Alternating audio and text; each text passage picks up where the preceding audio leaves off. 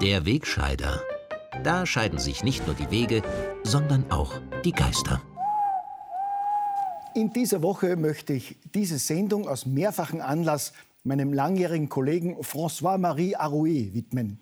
Aber davon etwas später. Zunächst möchte ich einfach meine große Freude mit Ihnen teilen.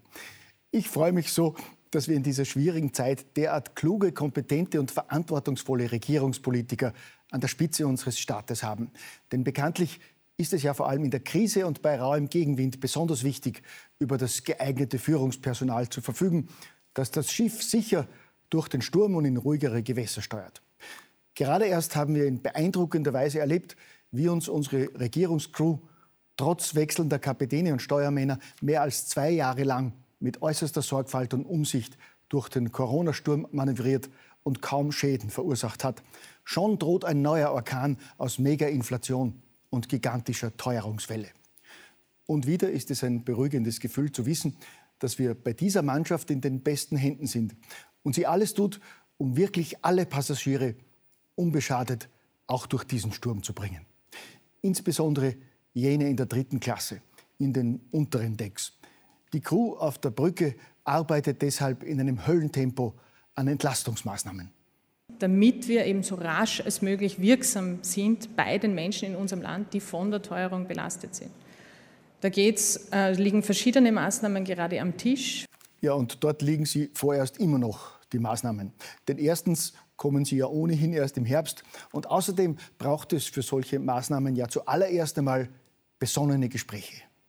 Die äh, Gespräche laufen intensiv und ich gehe davon aus, dass da in den nächsten Tagen auch ein Ergebnis erzielt werden kann. Ja, Davon gehe ich auch aus. Ein erstes Ergebnis könnte etwa sein, dass die von Leonore geplante CO2-Steuer nicht schon im Juli, sondern erst im Oktober in Kraft tritt, wenn dann vermutlich auch die Inflation schon zweistellig ist. Und weil sich die Regierung nicht zu konkreten Entlastungsmaßnahmen wie etwa in Spanien, Portugal oder Ungarn entschließen kann, explodieren unterdessen die Energiepreise weiter. Ab Juli kostet der Strom laut offiziellem Index mehr als dreimal so viel wie im Jahr davor. Tendenz weiter stark steigend. Gleichzeitig schreiben die Energieversorgungsunternehmen seit Wochen satte Millionengewinne. Und auch der Finanzminister darf sich über täglich steigende Rekordeinnahmen freuen. Wie gut ist es da, wenn man in einer Demokratie eine starke Opposition hat, die die Schwächen der Regierung schonungslos aufzeigt und den verzweifelten Menschen mit besseren Konzepten Hoffnung macht. Die SPÖ als größte Oppositionspartei begeistert mit neuen konstruktiven Vorschlägen wie zusätzlichen Vermögensteuern oder einer Arbeitszeitverkürzung auf eine Viertagewoche. Und dort, wo die SPÖ an der Macht ist, zeigt sie auch schon, wie man die Menschen sofort und wirksam entlasten kann.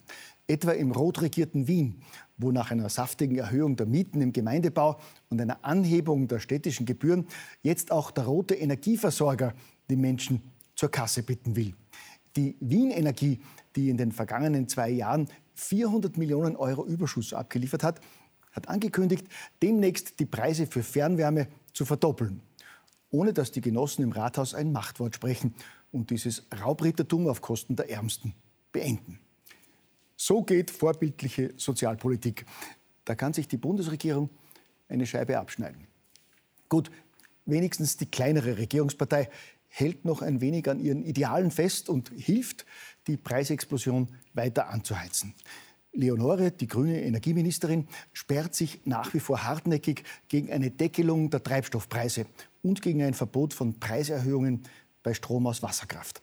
Stattdessen heizen Österreichs Grüne und ihre Parteifreunde in Deutschland die Situation noch zusätzlich mit dem schwachsinnigen Embargo von russischem Öl und Gas an. Und während Hunderttausende Bürger nicht mehr wissen, wie sie Essen und Heizung finanzieren sollen, kümmern sich die beherzten Abgeordneten im EU-Parlament in dieser Woche um die wirklich wichtigen Dinge des Lebens und beschließen ein Verbot von Benzin- und Dieselautos ab 2035.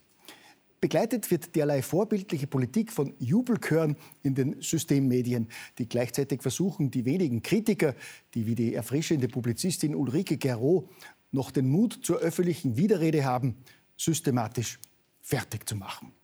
Auch deshalb möchte ich an dieser Stelle, wie angekündigt, François-Marie Arouet würdigen, einen französischen Schriftsteller und unermüdlichen Kämpfer für Meinungsfreiheit. Sein permanenter Widerstand gegen Ungerechtigkeit und Zensur und seine Vorliebe, den Machtmissbrauch des Establishments in Form von Satire aufs Korn zu nehmen, haben ihn sogar mehrmals ins Gefängnis gebracht. Aber das konnte ihn nicht zum Schweigen bringen. Besser bekannt ist Arouet, zumindest einigen noch lebenden Vertretern des Bildungsbürgertums, übrigens unter seinem Künstlernamen Voltaire.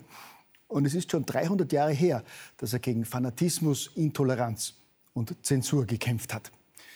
Und er würde sich wohl im Grab umdrehen, wenn er sehen müsste, dass eine unheilige Allianz von machtgeilen Jakobinern und anderen ideologischen Fanatikern auch heute wieder jedes Mittel recht ist, um Andersdenkende und Kritiker zum Schweigen zu bringen. Und so führt es in der von Cancel Culture und Wokeness geprägten Idiotenblase der Jetztzeit natürlich reflexartig zu einer konzertierten Welle der Empörung, wenn die Vertreterin einer Regierungspartei einmal die Wahrheit ausspricht ihre getwitterte Aussage, dass Österreich an der pro Kopf zweithöchsten Belastung durch Asylanträge in der EU leide, hat fast zu einer Regierungskrise und Staatsnotstand geführt. Der grüne Regierungspartner hat der ÖVP wegen dieses Skandalsagers umgehend Rassismus vorgeworfen.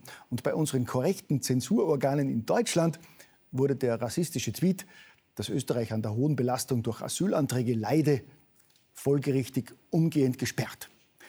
So geht Meinungsfreiheit, wie wir sie verstehen, meine lieben Brüder und Schwestern im Geiste. Voltaire hätte seine helle Freude mit uns. Im Frankreich des Jahres 2022 geht es François Marie übrigens nicht viel besser. Nachdem sein konsequenter Kampf gegen religiösen Fanatismus dort auch radikalen Islamisten ein Dorn im Auge ist und sie übrigens gemeinsam mit Black Lives Matter Antirassisten zuletzt das Voltaire-Denkmal in Paris mit Farbe beschmiert hatten, geht Frankreich jetzt vor den Fanatikern in die Knie und lässt das Denkmal künftig wegsperren. So geht perfekte Unterwerfung, könnte man da in Anlehnung an einen französischen Roman-Bestseller vermuten. Aber dieser Gedanke ist vermutlich auch schon wieder rassistisch. Deshalb wende ich mich lieber gleich wieder der gelernten Unterwerfung unter die Zwangsmaßnahmen zum Wohle der Volksgesundheit zu. Ich freue mich, gemeinsam mit dem grünen Gesundheitsminister 3.0 und seinem legendären Vorvorgänger Rudi Angstschober auf eine hoffentlich baldige Rückkehr der allgemeinen Maskenpflicht.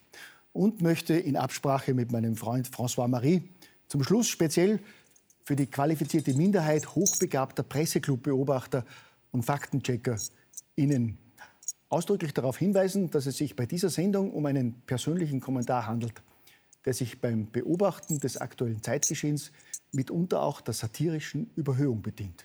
Gell?